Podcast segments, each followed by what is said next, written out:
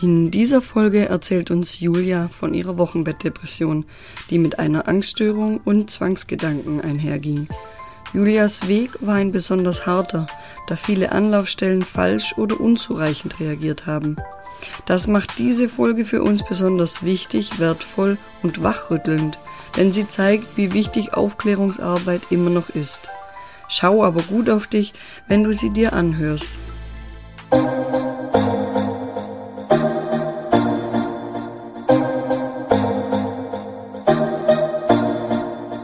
Mama-Fürsorge von Katharina und Michelle. Der Podcast für alle Seiten der Mutterschaft. Hallo und willkommen zu einer neuen Folge des ähm, Mama-Fürsorge-Podcasts. Wir haben heute wie immer wieder einen Gast bei uns. Heute ist es Julia. Ähm, Julia hat eine sechsjährige Tochter, ist selbst Psychologin und litt 2016 unter einer Angststörung und einer schweren postpartalen Depression und wir wollen heute mit ihr sprechen, wie das so war, wie das angefangen hat, wie es weiterging, was ihr geholfen hat und freuen uns sehr, dass Julia bereit ist, damit, darüber mit uns zu sprechen. Hallo Julia. Hallo. Hallo Julia. Ja, ähm, wir haben uns ja bei Mama-Fürsorge ein bisschen äh, zum Ziel gemacht, äh, ähm, alle Seiten der Mutterschaft ein bisschen zu beleuchten. Und es ist nicht immer alles rosarot und Zuckerwatte im Leben einer Mama. Äh, und ähm, deswegen möchten wir auch die anderen Seiten zeigen und freuen uns sehr, dass du uns deine Geschichte erzählst. Also ich würde sagen, wir fangen einfach am Anfang an. Wie und wo startet deine Geschichte als Mama? Wie und wo gestartet meine Geschichte als Mama? Das ist interessant, äh, weil ich ja finde, dass die Mama-Geschichte eigentlich schon recht früh beginnt. Also vielleicht fange ich mit der Schwangerschaft an. Also meine Tochter war ein absolutes Wunschkind. Äh, es gab eigentlich auch keine großen Probleme körperlich in meiner Schwangerschaft. Ähm, bei uns hat es auch relativ schnell geklappt, aber es war schon so, als ich den positiven Schwangerschaftstest dann hatte, habe ich mich erst sehr gefreut. Und dann kamen sofort sehr heftige Ängste. Und ich kann mich erinnern, dass ich meiner mhm. Schwester unter Tränen erzählt habe, oh Gott, ich bin schwanger, ich weiß nicht, ob ich das kann und wie das alles wird. Ähm, ich glaube nicht, dass das schon äh, pathologisch ist, also dass das schon ein Hinweis darauf ist, dass man hm. äh, postpartale Depression bekommt. Aber ich würde sagen, dass es schon mit Beginn der Schwangerschaft eigentlich so war, dass ich Ängste entwickelt habe. Und dazu muss man auch sagen, ich war auch vorher schon ein Mensch, der vielleicht doch eher ängstlich ist. Ne? Aber das würde ich vielleicht so, also da denke ich rückblickend, da hätte man schon sagen können, da ging auf jeden Fall schon vielleicht was los. Mhm. Und, und dann war es mhm, aber so, dass ich eigentlich eine sehr schöne Schwangerschaft hatte. Ich hatte körperlich ganz wenig äh, Probleme. War eigentlich super, aber ich habe mir halt viele Sorgen schon gemacht, auch in der Schwangerschaft. Ne? Ich hatte im ersten Trimester, erst hatte ich ein bisschen Angst, ob das Kind gesund ist. Das hat mich sehr beschäftigt. Dann hatte ich ein sehr entspanntes zweites Trimester habe auch noch lange getanzt, war körperlich sehr aktiv und äh, mhm. im letzten Trimester habe ich dann gemerkt, dass die Ängste in Hinsicht auf die Geburt und die Entbindung sehr stark wurden. Also ich hatte wirklich vor der Entbindung enorme Ängste, ob ich das schaffe, wie das wird, ob das gut wird. Habe dann auch wirklich schon vor der Entbindung wochenlang richtig schlecht geschlafen. Äh, habe mir richtig große Sorgen gemacht, habe da auch viel drüber gesprochen, einfach ob ich das schaffe, ob ich das körperlich hinkriege und vor den Schmerzen und mhm. habe dann tatsächlich fünf Tage vor Entbindung hatte ich so ein Flash, dass ich dachte, oh Gott, mein Kind, da ist irgendwas, ich spüre das nicht mehr und bin dann schon ins Krankenhaus und habe mich dann nochmal untersuchen lassen. Es war natürlich alles okay. Aber man kann schon sagen, dass ähm, die Hinweise schon auf jeden Fall vor der Entbindung begonnen haben. Mhm. Aber das war dir in dem Moment wahrscheinlich auch nicht so bewusst. Oder hast du da, hast du selbst schon gemerkt, jetzt auch aufgrund deiner Profession, da, da passt was nicht? Weil ich kenne das nämlich tatsächlich auch, dass, dass bei mir das schon jetzt rückblickend ist mir klar, dass ich in der Schwangerschaft auch schon diese Ängste hatte. Meine Depression war auch stark angstgeprägt, aber ich habe das überhaupt nicht als unnormal eingeordnet, weil so war es mhm. eben für mich. Das war mein yeah. Empfinden in dem Moment. Also das Bizarre ist, ich kannte die Wochenbettdepression, ich kannte die Diagnose, ich hatte im Studium drüber gelernt. Ich weiß, dass ich schon mal in der Vorlesung saß und dachte, Gott, ist das schrecklich, hoffentlich kriegst du das nie. Ich kannte sogar auch eine Frau, die zwei schwere Wochenbettdepressionen hatte, aus privaten Zusammenhängen.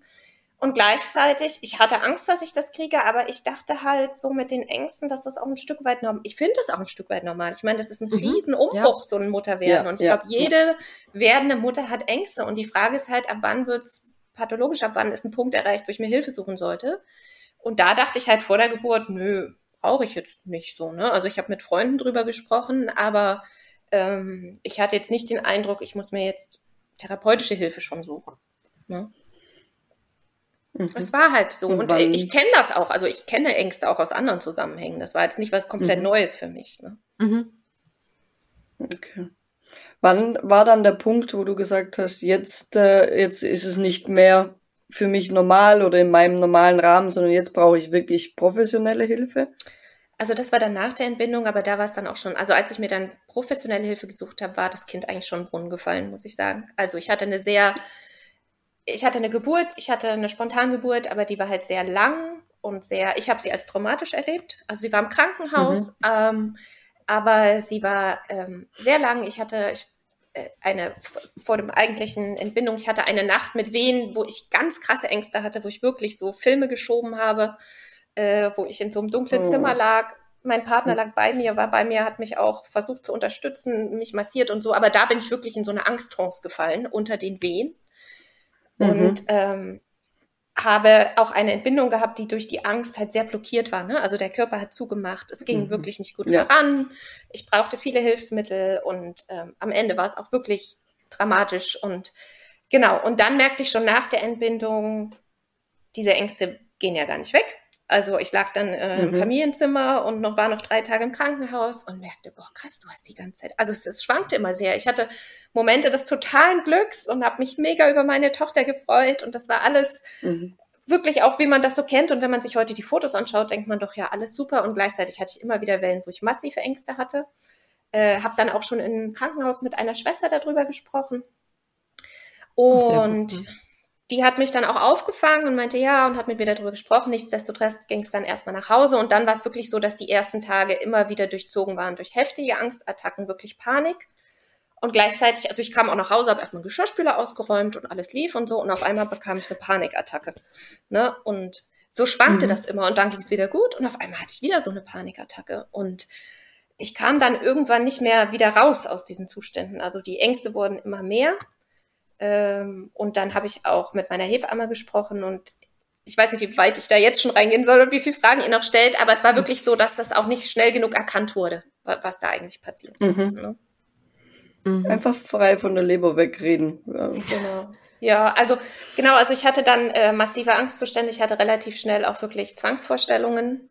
Das ist irgendwie, mhm. ähm, dass es passt. Ich hatte Angst, dass ich meinem Kind was antun könnte, ganz massiv, und habe das dann auch meiner Hebamme erzählt, bereits fünf, sechs Tage nach Entbindung und die war damit aber überfordert und hat mich dann zurück in die Entbur mhm. Geburtsklinik geschickt, wo ich heute denke, um Gottes Willen. Ha. Dann bin ich zurück ins Krankenhaus gekommen, bin auf die Gyn gekommen, stand vor dem Arzt, der mich entbunden hat, der hat mich angeschaut, wie, was wollen Sie denn hier? Äh, hat zu mir gesagt, wenn ich Sie jetzt aufnehme, meine Oberärztin bringt mich um, Sie haben nicht die Indikation, hat mir dann so ein paar Schlafmittelchen, so als homöopathisches verschrieben, mich wieder nach Hause geschickt. Und dann ging eigentlich so die Suche los. Wer kann mich denn helfen? Und da haben wir uns schon reingehangen. Ne? Also ich war dann bei, hier in unserer Stadt gibt es eine Kaiserschnittstelle für schwierige Geburten. Da habe ich mich dann hingewandt. Äh, und ähm, es war aber tatsächlich so, dass mir nicht genug geholfen werden konnte. Also ähm, die Symptome wurden sehr schnell sehr heftig. Mhm. Das genau. hat sich sehr, sehr schnell zugespitzt, ja. Genau, es hat sich sehr schnell zugespitzt. Also es kam dazu, ich habe auch, ich sag mal, ich habe ein sehr lebenshungriges Kind. Also die hatte von Anfang an sehr viel Energie, wollte auch alle 90 Minuten gestillt werden, also Tag und Nacht, äh, was mich total überfordert hat. Ich kam also auch mhm. nicht mehr mhm. zum Schlafen, weil das wirklich, ihr kennt das ja, ne? Der Rhythmus, bis das Kind gestillt ist, aufgestoßen hat, wieder schläft, ist schon 45 Minuten mhm. rum und 45 Minuten später wollte sie schon wieder gestillt werden. Das heißt, ich fühlte mich wirklich sehr, sehr gefordert einfach. Ähm, mhm äh, das kam halt auch noch dazu, ne? Dieses Gefühl, so krass, geht das jetzt immer so weiter? Kann ich jetzt nie mehr irgendwie hier durchschlafen? Ähm, ich habe mich tatsächlich im Wochenbett auch versucht, viel auszurufen, hatte auch einen Partner, der wirklich, der, ich glaube, die ersten zwei Wochen habe ich mein Kind nicht einmal gewickelt, weil er das alles gemacht hat. Ne? Wir haben dann relativ schnell versucht, auch eine zum Abpumpen, so eine elektrische Pumpe zu holen, dass man eben, dass mhm. ich mal ein paar Stunden schlafen konnte, damit ich sie nicht alle 90 Minuten stillen musste quasi und haben dann schon versucht, uns Hilfsmittel zu suchen und Unterstützung. Aber es war tatsächlich so, dass der Druck, den ich mir im Kopf gemacht habe, halt immer stärker wurde. Ne? Und ich weiß nicht, wie das bei euch war, aber ich hatte halt ganz viele alte Glaubenssätze, sage ich jetzt mal, die dazu mhm. geführt haben, dass es immer schlimmer wurde. Also es war eigentlich eher mein Kopf. Es war so dieses, Gott, du musst das jetzt schaffen, ich muss funktionieren und ich bin für dieses Kind verantwortlich und wenn ich mich nicht kümmere, dann stirbt das hier, das ist ein kleines Baby. Und ich habe mir einen unheimlichen Druck gemacht, ne? ich darf nicht ausfallen und ich muss das jetzt hier schaffen und das war, glaube ich, so das, was meine Ängste enorm befeuert hat. Ne? Diesen, diesen Druck, den ich mir selber so gemacht habe. Und ähm, ich glaube auch jetzt rückblickend, also äh, mein Partner und ich, wir waren zu zweit, also er hatte Elternzeit, aber wir hatten halt keine Großeltern in der Stadt. Bei uns ist so klassisch, wir mhm. leben halt als Kleinfamilie in der Großstadt. Mhm. Großeltern sind mehrere Autostunden entfernt. Es war mhm. halt am mhm. Anfang niemand da, der wirklich auch konstant unterstützen konnte. Also wir haben dann notfallmäßig die Schwiegermutter für ein paar Tage geholt und so, aber es waren halt alle auch noch berufstätig. Und ich würde mhm. halt wirklich sagen, äh, wenn wir jetzt noch mehr Unterstützung durch eine Familie gehabt hätten oder vielleicht auch einfach so eine Mama-Person, ne, die bei diesen Ängsten so ein bisschen unterstützen kann, dann wäre mhm. die ganze Geschichte vielleicht auch ein bisschen anders ausgegangen. Weiß ich nicht. Ne? Da kam jetzt auch viel dann zusammen, ne? Also die, die traumatische Geburt, die Ängste, die schon vorher da waren, ähm, dann ein Kind, das äh, ja, also einfach ein bisschen ja, fordernder ist am Anfang. Also gibt's ja auch Unterschiede, ne? Viele schlafen ja. die ersten Wochen, also gibt's auch, ne? Habe ich jetzt gerade wieder im Umfeld, die schlafen erstmal ganz viel, hatte ich jetzt beim ersten Kind auch nicht. Ähm, also und dann dieser Schlafmangel zusätzlich, ja, und, und dass man da nicht mehr dann rauskommt alleine, ist ja eigentlich jetzt, wenn man so vom Rückblick betrachtet, eigentlich logisch, ja. Wo, wo yeah. hättest du denn die Pausen haben sollen? Und, und die, um einfach mal zu sagen, puh, ja, das, das ist ja dann, und es ist eine Krankheit, ja. ja. Ab einem gewissen Punkt ist es eben mehr und da kommt man dann allein nicht mehr raus. Und es ist total schade zu hören, dass du, dass jetzt da vielleicht auch die Leute aus deinem Umfeld überfordert waren, also ich sprich jetzt die Hebamme oder die Ärzte. Und dann zu ja. sagen, sie sind hier falsch in der Geburtsklinik, ja, sehe ich natürlich auch so ist natürlich auch schwierig, auf eine gynäkologische Station jemanden so unterzubringen. Wie soll das funktionieren? Aber dann nicht zu sagen, es gibt andere Stationen oder es gibt andere Möglichkeiten, es gibt äh, psychologische Hilfe und zu sagen, nimm mal ein bisschen Schlafmittel, ja, es geht ja nicht, wenn das hm. Kind gestillt wird. Also du kannst dich ja auch nicht zwölf Stunden, also kann man schon, aber da muss man erstmal vorbereiten, abpumpen, eine Alternative suchen. Du kannst dich jetzt nicht einfach mal mit Schlafmitteln mal ruhig stellen, so kurz. Das ist ja alles. Ja, das ist schon das ja homöopathische Sachen sind. Hm. Ja, okay, das ist doch äh, noch ein anderes Thema. Ähm, also so, das war so ein bisschen, nimm mal, ja, ja, ja wir haben genau. was getan. Ähm, ja. Das mag vielleicht helfen, wenn jemand nur so kurz nervös ist, aber du hast ja ganz klar auch geäußert, das sind Zwangsgedanken da, was ja auch nicht selten ist. Da kann Michelle vielleicht auch noch was dazu sagen. Ähm, du hast ja geäußert und gesagt, ich brauche Hilfe, ich stehe hier und ich möchte und dann die nicht zu bekommen, ist wirklich äh, sehr schade, das zu hören, ja. Also ich habe da auch eine große Traurigkeit und großes Bedauern mhm. drüber, weil wir haben uns wirklich beide sehr bemüht. Also auch mein Partner hat wirklich Himmel und Hölle versucht in Bewegung zu setzen. Wir haben dann auch Kliniken angerufen, also der Weg ging ja noch weiter. Ne? Ich war dann bei dieser Kaiserschnittstelle einmal die Woche und die hat aber mir auch immer gesagt, sie müssen schlafen, ja, also ihr Körper braucht schlafen. Ich so, ich kann aber nicht schlafen. Also das hat mir halt noch mehr Druck gemacht, dass jeder gesagt hat, du musst schlafen, du musst schlafen. Ich habe gesagt, ich kann überhaupt nicht mehr schlafen. Ne? Und dann kommt man ja auch in so eine Spirale rein. Ne? Und dann Mhm. Wir waren bei verschiedenen Anlaufstellen. Wir waren auch hier in der Stadt, gibt es eine Anlaufstelle und da hatte ich wirklich den Eindruck, die waren, da war unser Fall nicht schlimm genug. Also die hatten wirklich ganz andere Probleme mit Familien, wo es wirklich, ne, der soziale Hintergrund sehr schwierig war, Kindswohlgefährdung existiert und so. Also die haben uns auch so ein bisschen, äh, äh, naja, die haben dann noch versucht, bei uns für, für in Kliniken anzurufen, aber es war nicht die Hilfe, die ich gebraucht hätte. Ich habe dann die Hebamme auch gewechselt nach ein, zwei Wochen hatte dann eine Hebamme, mhm, die mhm. äh, erfahrener war, älter war, einfach in meinen Augen fähiger war. Naja, und dann ging der Weg weiter, ne? Und dann habe ich mich ähm, tatsächlich in einer Mutter-Kind-Klinik vorgestellt, hier in der Umgebung etwas außerhalb, bei einer Oberärztin, ähm, hatte auch einen gepackten Koffer dabei, wollte mich einliefern lassen und die hat mich gesehen und hat mich eben auch meine Symptomatik schildern lassen. Zu dem Zeitpunkt war es wirklich so, ich hatte Zwangsgedanken, ich hatte Gedanken, dass ich meinem Kind was antue. Also ich habe mich zum Beispiel nicht getraut, allein spazieren zu gehen. Wir wohnen hier in der Nähe von einem Fluss. Ich hatte immer Angst, oh Gott, wenn du über eine Brücke läufst, vielleicht schmeißt du dieses Kind in den Fluss. Ne? Oder mhm. ich hatte immer Angst, ich könnte mir was antun. Wir haben ein Hochhaus hier vor, vor der Wohnung stehen. Ich dachte immer, was ist, wenn du auf dieses Hochhaus kletterst ne? und irgendwas antust? Und das habe ich da alles geschildert. Und dann meinte sie, also in dem Zustand können wir sie hier nicht aufnehmen. Das ist zu krass und hat mir ein Antidepressivum verschrieben, hat mich wieder nach Hause geschickt und meinte, wenn es Ihnen in zwei Wochen besser geht, dann können wir sie aufnehmen. Im Nachhinein, was? ja, im Nachhinein oh. auch eine Aktion, wo ich denke, oh, ja. Wir können sie hier nicht aufnehmen, das ist zu krass, aber bitte bleiben Sie zu Hause. Und nehmen Sie dieses Ja, es macht mich auch gerade fassungslos. Ja. Das, also, das, das, das wird ja auch nicht sofort. Also nein, das braucht Du hast ja dann trotzdem, das braucht ja.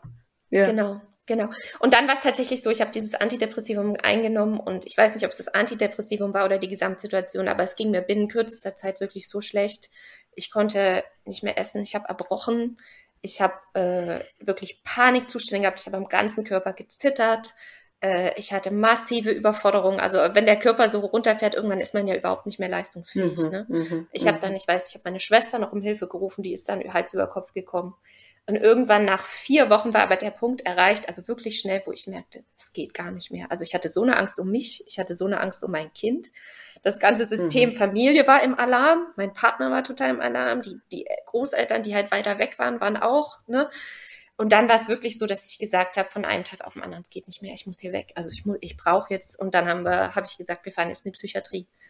Und dann ähm, mhm. haben wir die Koffer gepackt und sind einfach in die nächste Psychiatrie gefahren, die hier zugeordnet war. Und ähm, da haben sie mich dann aufgenommen. Ich konnte natürlich mein Kind nicht wegnehmen und ähm, nicht mitnehmen. Und ich muss auch ganz ehrlich sagen, ich war in so einem desolaten Zustand, dass ein Teil von mir auch froh war, dass es keine Mutter-Kind-Einrichtung war, weil ich hatte wirklich das Gefühl, ich kann mich im Moment nicht um mein Kind kümmern. Es geht einfach nicht. Mhm. Und dann kam es aber eben, und jetzt merke ich schon, werde ich sehr emotional. dann kam es eben wirklich zur Trennung. Ja, verständlich. Das lässt einen nicht kalt, gell? Das ist, ähm, ich habe im, im Beruf selber immer wieder die Situation, dass, ähm, dass wir entscheiden müssen, mit oder ohne Kind die Aufnahme. Äh, und es ist immer total schwer, das zu entscheiden, weil auf der einen Seite ist die Trennung wieder eine Belastung und schmerzt die Mütter sehr. Manchmal ist es aber tatsächlich so, dass die, dass einfach diese Zeit gebraucht wird, wo es mal ganz nur um die Mama geht und, und wo sie wirklich durchatmen kann und auf sich schauen kann und eben auch zum Beispiel, dass die Medikamente mal wirken können äh, und, und helfen können, das System zu stabilisieren, dass man dann an einen Punkt kommt, wo man dran arbeiten kann. Also das ist immer so ein ganz schwieriges Abwägen, aber ähm, im Endeffekt äh, ist es schön, dass du jetzt im, im Rückblick sagen kannst, okay, es war, es war besser so. Ja. Äh, und ähm, äh, ich konnte mich dadurch viel besser um mich kümmern und man konnte sich auch besser um mich kümmern. Und weil sonst hätte es vielleicht auch der Genesungsprozess oder der, also das hätte ja dann vielleicht noch mal länger gedauert auch. Ja. Auch weil du dann auch immer noch zerrissen gewesen wärst. Ja. Aber es ist immer eine sehr schwierige Entscheidung, ja. Auf jeden Fall. Und ich sag wirklich, es, es ging einfach nicht anders. Ne? Es ist natürlich schon so, da also diese Krankheit, das wisst ihr ja, hat ja sowieso sehr viel mit Schuld und Scham zu tun. Also man fühlt sich ja mhm. unheimlich mhm. schuldig. Man mhm. schämt sich. Alle Welt um einen herum freut sich, wenn ein Baby geboren wird. Ne? Also es ist ja auch so mhm. konträr zu dem, was die Gesellschaft damit assoziiert, wenn ein Baby geboren wird. Also jeder versteht, wenn du eine Depression bekommst, wenn jemand stirbt oder so oder du ein schlimmes Erlebnis hatte. Mhm. Aber wenn ein Kind geboren wird und du fällst in so eine Krise, das ist ja für das Umfeld extrem schwer zu verstehen. Und diese Schuldgefühle, die da entstehen, die wurden natürlich nochmal potenziert dadurch, dass ich jetzt auch noch ohne mein Kind in eine Klinik ging und mich einfach nicht mehr kümmern konnte. Mhm. Ne? Und mhm. ähm, das oder auch die Scham. Also ich hatte so ein Schamgefühl dafür, was mir passiert. Ja. Naja, und dann war ich eben in der Klinik. Ich muss auch ehrlich sagen, eine Psychiatrie. Ich kam dann auf eine allgemeine Station, war wirklich zusammen mit lauter Menschen, die gerade durch wahrscheinlich die schlimmsten Phasen ihres Lebens gingen. Und dieses ganze Setting war natürlich jetzt auch nicht so super. Also man, wie ihr vielleicht wisst, in Psychiatrien wird man ja sehr stark auf Medikamente eingestellt. Ich kam erstmal mhm. zur Ruhe. Ich habe Unmengen an Beruhigungsmitteln, Anxiolytika, alles Mögliche bekommen. War dann wochenlang da. Äh, und als ich mich ein bisschen stabilisiert hatte, kam ich tatsächlich, diese Psychiatrie hatte eine Mutter-Kind-Einheit, also ein Zimmer mhm. für Mütter, mhm. die eben postpartale Depressionen, Angststörungen und so weiter hatten. Äh, und dann war eben die letzten zwei Wochen so gestaltet, dass meine Tochter mit in die Klinik kam, in die Psychiatrie und mein Partner auch anfänglich, dass wir das also langsam wieder eingeführt haben. Er war dann vier, fünf Tage mit da und dann war ich eine Woche allein mit meiner Tochter in der Klinik und okay. das ging auch relativ gut, weil ich eben wusste, okay, ich bin jetzt hier zwar allein mit dem Baby, aber unten sitzen drei Schwestern und wenn irgendwas ist, dann rufe ich ja. die einfach. Ne? Also mhm. ich hatte dann auch immer Angst unter diesen ganzen Schlafmitteln. Sie wollte ja nach wie vor nachts ganz viel gestillt werden, dass ich nicht aufwache und so. Und mhm. dadurch, dass ich aber wusste, da sind Leute, die zur Not was machen, da ging das auch gut. Und dann, als ich aus der Klinik beim ersten Mal entlassen wurde, wurde ich, war ich auch erstmal guter Dinge. Also ich war wieder stabilisiert. Mhm. Ich hatte erlebt, dass ich eine Woche mit meiner Tochter alleine, sogar in so einem Kliniksetting, wo ja auch nicht viel passiert, ne? Also verbring mal 24 Stunden alleine mit einem Baby in so einem Zimmer, ja. mit einem Park mhm. vor der Tür, wo du irgendwie viermal am Tag rausgehst und den Rest, ne? Musste da gestalten. Ja, also ich ja. war dann ganz guter Dinge und bin dann wieder nach Hause gekommen und naja, dann ging es aber doch nicht so weiter, wie ich es mir gewünscht hatte dann äh, kam ich halt zurück in dieses Setting und das Problem war wirklich dieses Alleinsein. Also ich fühlte mich sehr allein. Mhm. Mein Partner mhm. hatte dann wieder angefangen zu arbeiten. Ne? Mhm. Der hatte sich halt in der Zeit, wo ich in der Klinik war, wirklich Elternzeit noch mal länger genommen als ursprünglich geplant. Ja. Ähm, als ich dann wieder rauskam, fing er auch wieder an zu arbeiten und ich sah mich halt wieder vor dieser Ich bin jetzt allein mit dem Baby-Situation. Ne? Mhm. Und ähm, mir wurde dann sogar noch eine Haushaltshilfe gestellt über die Krankenkasse. Das war auch erleichternd. Okay. Aber ich habe mhm. mich halt emotional so allein gefühlt. Da war halt niemand wirklich da, der mich gut stützen konnte. Ne? Ich war nach wie vor mhm. nicht komplett angstfrei, im Gegenteil. Äh, ich war tagsüber mit dem Kind sehr viel allein ähm, mhm. und hatte eben ich hatte zwar Freundinnen, die habe ich auch getroffen und das Bizarre war immer, wenn ich Freundinnen mit Baby getroffen habe, dann ging es mir immer total gut. Die konnten immer gar nicht glauben, dass es mir so schlecht ging, weil ich wirklich so aufgeblüht bin, wenn ich andere Frauen mit Babys hatte oder ähm, ich habe dann auch versucht, Kurse zu machen. Ich bin zu Mama Baby singen gegangen einmal die Woche. Das hat mir unheimlich gut getan, wo wir zusammen gesungen haben und so. Also es gab im Alltag immer wieder so kleine Highlights, aber die Gesamtsituation war einfach so, dass es mich nicht genug stabilisiert hat. Und dann war es wirklich so, dass eben nach ein paar Wochen trotz Medikamenten die Symptome wieder auftraten. Ähm, mhm. Und ich wurde damals noch von einem sogenannten sozialpsychiatrischen Dienst betreut. Da kam eben einmal die Woche jemand vorbei äh, und hat geguckt, wie es mir geht. Das war noch aus der Klinik heraus okay. organisiert Wochen. Und als die einmal kamen, inzwischen war es dann schon sechs Monate nach Geburt oder fünf Monate nach Geburt, war ich in so einem schlimmen Zustand, dass sie gesagt hat, ich kann es nicht verantworten, sie jetzt hier allein zu lassen. Ich bringe sie jetzt wieder in die Klinik. Das geht nicht. Ne? okay. äh, weil ich wieder in so einem schlimmen Angstzustand ja, ja. war und so. Und dann hat die mich. Aber da hat dann mal jemand äh, gesehen, dass das hier Not ist und dass der Hut brennt und hat äh, reagiert. Das ja, also mein Partner, meine Familie hat das auch gesehen. Ne? Ist nicht so, dass die das nicht gesehen ja, haben. Aber, genau. aber jemand ich meinte jetzt von den professionellen, genau, ja, ja, ich, genau. ich meinte jetzt von der ganzen Reihe an professionellen Menschen. Ja. Jemand, der auch weiß, was er dann tun kann. Genau. Ja, also genau. ganz konkret und einfach auch, auch nicht so involviert ist emotional.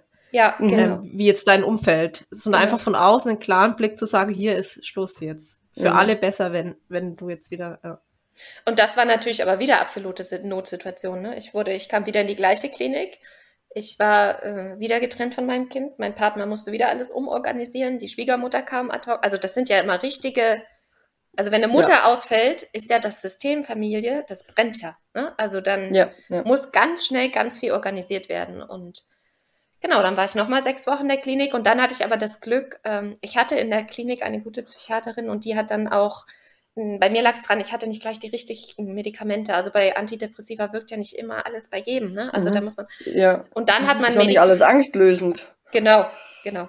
Naja, ja. und dann, lange Rede, kurzer Sinn, das waren dann nochmal sechs oder sieben Wochen und dann hatte ich ein richtiges Medikament, wo ich richtig merkte, okay, jetzt schlägt hier was an. Jetzt, also ich habe es richtig wie so im Bauch und im Hirn gemerkt, hier passiert ja. jetzt was.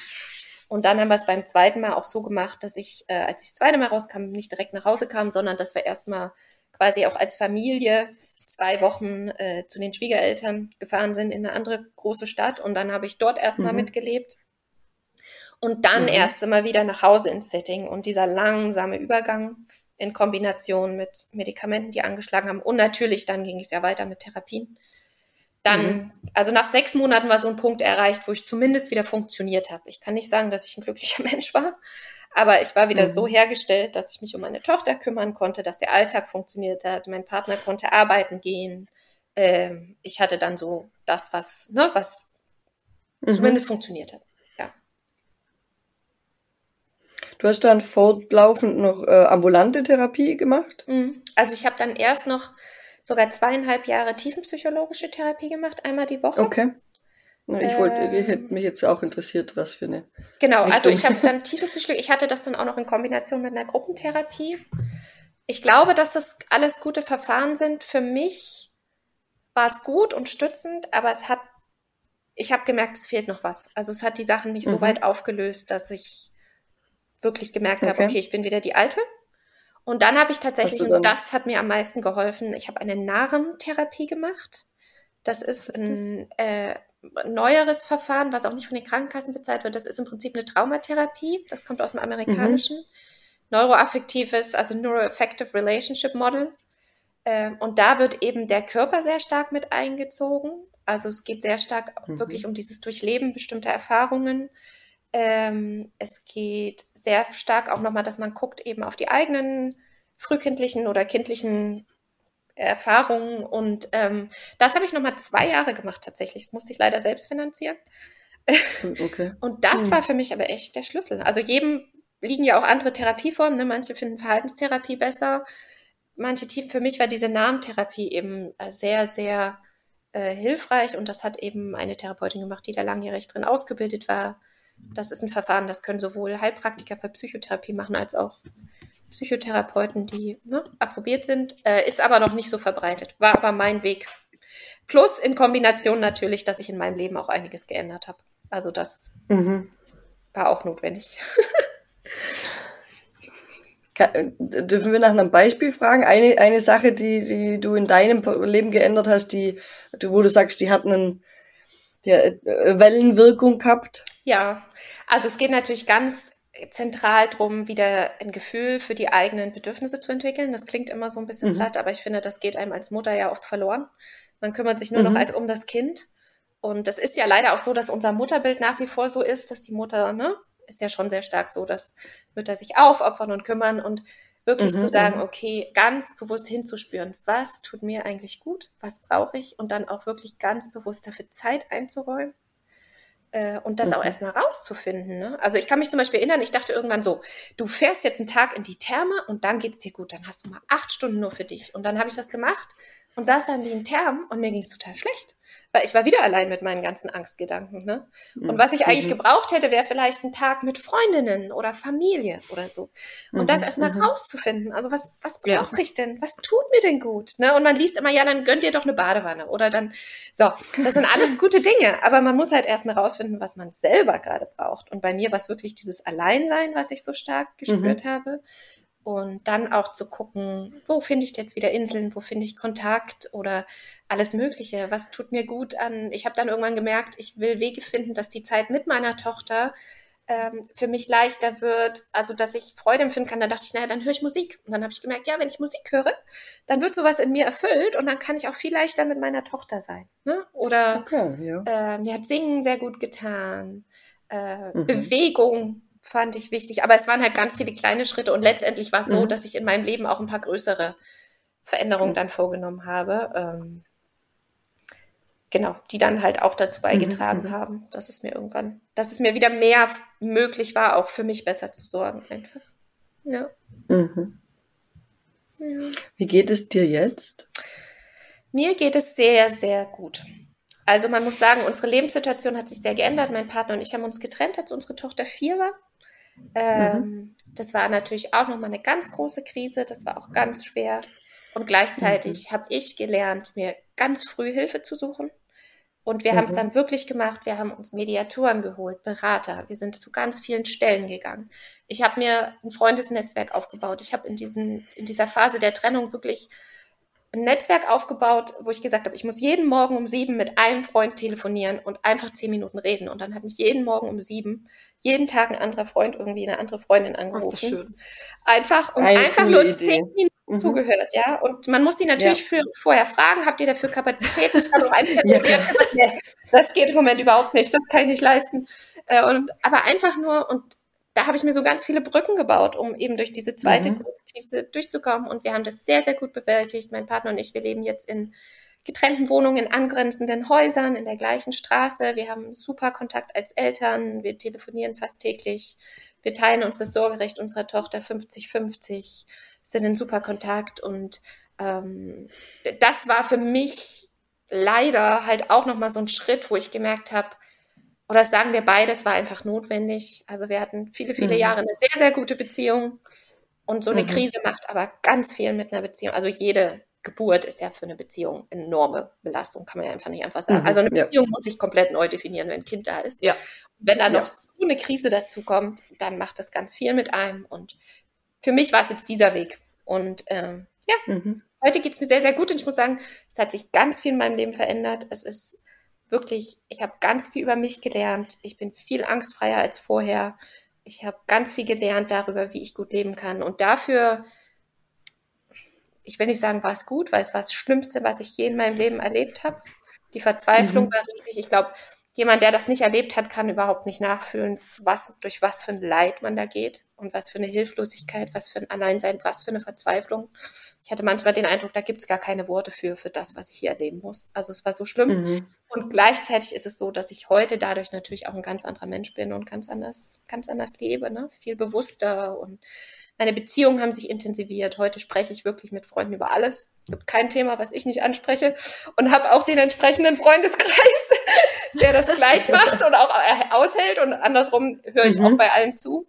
Und so Sachen haben sich halt verändert. Ne? Also ich hab, führe ganz mhm. andere Beziehungen. Ich gehe ganz anders auf. Ich gehe mit mir ganz anders um. Ich bin überhaupt nicht mehr so leistungsorientiert. Ich war früher ein extrem leistungsorientierter Mensch. Äh, mhm. davon habe ich mich auch verabschiedet. Also da hat sich in mir ganz, ganz viel verändern müssen und es ist auch gelungen. Mhm. Ja eine, eine riesige Leistung, wirklich. Also äh, so viel anzupassen und dann Jahre später nach so einem, äh, nach so einer langen Belastungszeit äh, sagen zu können, jetzt geht's mir sehr, sehr gut. Finde ich, finde ich ganz toll. Ja, und das hat natürlich auch Jahre gedauert. Ne? Also das ist jetzt sechs Jahre her und ich spreche ja. das erste Mal wirklich in diesem Rahmen jetzt so darüber. Und das ist halt ein mhm. sehr langer Weg. Und als ich da drin steckte, das will man natürlich nicht hören. Ne? Und es muss auch nicht Na, so lange dauern wie bei mir. Es kann auch viel, viel schneller gehen. Nein. Und ja. Ne? Das will ich nochmal sagen. Aber mein Weg war mhm. eben so lang. Und ähm, mhm. jetzt bin ich an so einem Punkt, wo ich wirklich glücklich und zufrieden auch bin mit meinem Leben. Ich habe eine wunderbare Tochter, wir haben eine ganz tolle Beziehung. Das möchte ich übrigens auch nochmal sagen, weil ja viele Betroffene auch Angst haben, was das mit der Mutter-Kind-Beziehung macht, ne? Mhm. wenn man am Anfang so ausfällt. Und ich habe mir das solche Gedanken gemacht. Ich kannte ja auch die ganze Bindungstheorie und Entwicklungspsychologie. Ja. Und ich dachte, ey, die Beziehung zu meiner Tochter wird jetzt ein Leben lang gestört sein und so. Und es ist nicht so. Man kann wirklich auch viel wieder aufhören. Und selbst wenn die Mutter mhm. ausfällt, wenn es eine andere enge Bezugsperson gibt, die das ja. Baby auffängt, sei es der Vater, sei es die Großmutter, wer auch immer, dann ist es, glaube ich, natürlich ganz schwierig für das System. Und sicher hat meine Tochter da auch irgendwas mitgenommen. Aber ich würde mal sagen, man kann vieles im Nachhinein auch wieder aufholen. Also ich habe heute wirklich eine mhm. ganz, ganz tolle Bindung zu meiner Tochter und sie hat eine ganz enge Bindung an ihren Vater, äh, auch mhm. dadurch. Und diese, diese Angst möchte ich gern betroffenen Müttern nehmen, dass, dass, dass die Beziehung zum Kind auf immer gestört ist. Das stimmt einfach nicht. Das ist nicht so. Danke, dass du das nochmal ansprichst. Ich habe auch ja. immer mal wieder wenn gerade mal was nicht läuft. Also es ist eine anstrengende Phase oder irgendwas ist nicht so, wie man sich das vorgestellt hat, dann denke ich manchmal, vielleicht liegt es doch an, daran, dass wir am Anfang diese Startschwierigkeiten hatten, dass ich die Depression hatte. Ich habe aber jetzt auch in der Arbeit mit der Michelle über die letzte Zeit und über alles, was wir uns ja auch arbeiten, was ich mir angelesen habe und alle Gespräche einfach gelernt, selbst wenn es so wäre, war es nicht meine Schuld. Und ich habe mir, wie du sagst, ich habe auch gelernt, mir Hilfe zu holen. Ja? Wenn ich dann in einer Erziehungssituation stecke, wo ich denke, da passt irgendwas, dann hole ich mir Hilfe. Dann frage ich Experten. Dann frage ich, wie können wir das genau. lösen? Und glaubt ihr, da ist was dahinter? Und wie kann ich mich jetzt verhalten? Und das habe ich eben, das ist mir jetzt auch nochmal so bewusst geworden. Einfach gelernt, dass ich diesen diese Riesensache nicht alleine hinkriegen muss. Und dass es völlig genau. okay ist, auch genau. mal immer mal wieder Punkte zu haben, wo man sagt, jetzt jetzt kriege ich wieder oder jetzt merke ich, es kommen Ängste. Die sind nicht wie damals, aber da fühle ich mich ganz unsicher. Dann rede mit anderen Leuten drüber, rede vielleicht in der Therapie drüber und frage Experten. Ja, mhm, und genau. manchmal ist es eben auch Michelle, dann habe ich jetzt das Glück, ja. dass ich in unserer Zusammenarbeit, in unserer Freundschaft danach fragen kann, aber sonst auch mal woanders nachfragen und gucken. Ich kenne das Gefühl, aber ich bin da jetzt auch, wo ich sage, selbst natürlich ist, ist er anders aufgewachsen in der Zeit, als es mir schlecht ging als ein anderes Kind, aber das gibt es in vielen Familien. Es gibt immer mal Krisen. Es gibt immer einfach Dinge, die nicht ganz rund laufen oder Ausnahmesituationen. Und wir alle haben unser Bestes gegeben. Wir haben uns Hilfe geholt. Wir haben uns helfen lassen und gucken, wie es weitergeht. Und ich finde auch, dass man da sehr viel aufholen kann. Und das ist nicht ja. nur fürs Kind wichtig, sondern auch für einen selbst. Also für mich selbst ist es ganz wichtig. Das ist so wichtig. Und ich habe auch zum Beispiel, also wir haben das ja doppelt. Ich habe es einmal durch diese Krise nach der Geburt, dann ist mein Kind jetzt auch noch ein Trennungskind. Und natürlich, immer wenn irgendwas nicht läuft, denkt man sich, liegt es jetzt daran? Mhm. Ne? Ist das jetzt mhm. deshalb? Und aber ich sage mir dann auch immer, jede Familie hat irgendwelche Herausforderungen. Ne?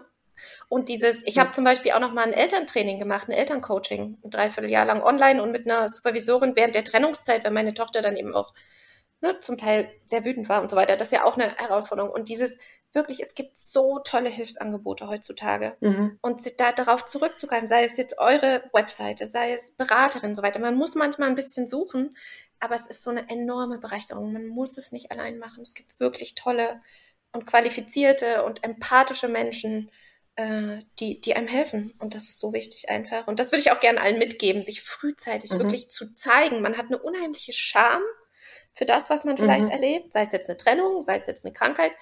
Aber da wirklich versuchen, Menschen zu finden, die damit umgehen können, das ist so eine Stütze und so eine Erleichterung und auch so ein Entwicklungsprozess. Man entwickelt sich auch unheimlich dabei, ne, wenn man das mit anderen reflektiert. Und ja, das, das möchte ich allen gerne mitgeben. Wunderbar, vielen, vielen Dank. Ja, da, da darum geht's uns ja äh, mit der Website, darum ging's uns im Buch Die Klügere gibt ab, äh, dass es okay ist, dass man sich Hilfe holt, dass man das klar ansprechen darf, klar kommunizieren darf, dass man äh, nicht mehr, nicht nur hinsitzt. Ähm, ich höre ganz viel, ganz oft Mütter sagen, ich kann nicht mehr. Äh, und dann werden sie irgendwie so, ja, muss halt mal schlafen, wie du gesagt hast, sondern wirklich dieses auch so, ich kann nicht mehr, ich brauche Hilfe. Bitte helfen Sie mir. Ganz, ganz klar das einfordern. Und, ähm, weil dieses, ich, viele Dinge sind einfach bei Müttern so Symptome der Mutterschaft. Ja, Mütter schlafen nicht, Mütter sind müde, Mütter sind, ja. Mütter sind erschöpft. Und das soll es aber nicht sein. Das ist, das ist nicht das, was Mutterschaft ausmachen muss. Und wenn es, wenn es so ist, dass man diese Dinge empfindet, man kann nicht schlafen, man ist erschöpft, man kommt überhaupt nicht mehr klar, dann ich brauche Hilfe. Und das ist absolut in Ordnung und das ist uns allen schon so gegangen. Und in meiner Wochenbettdepression, das sind, das sind 15 Prozent der Mütter. Ja.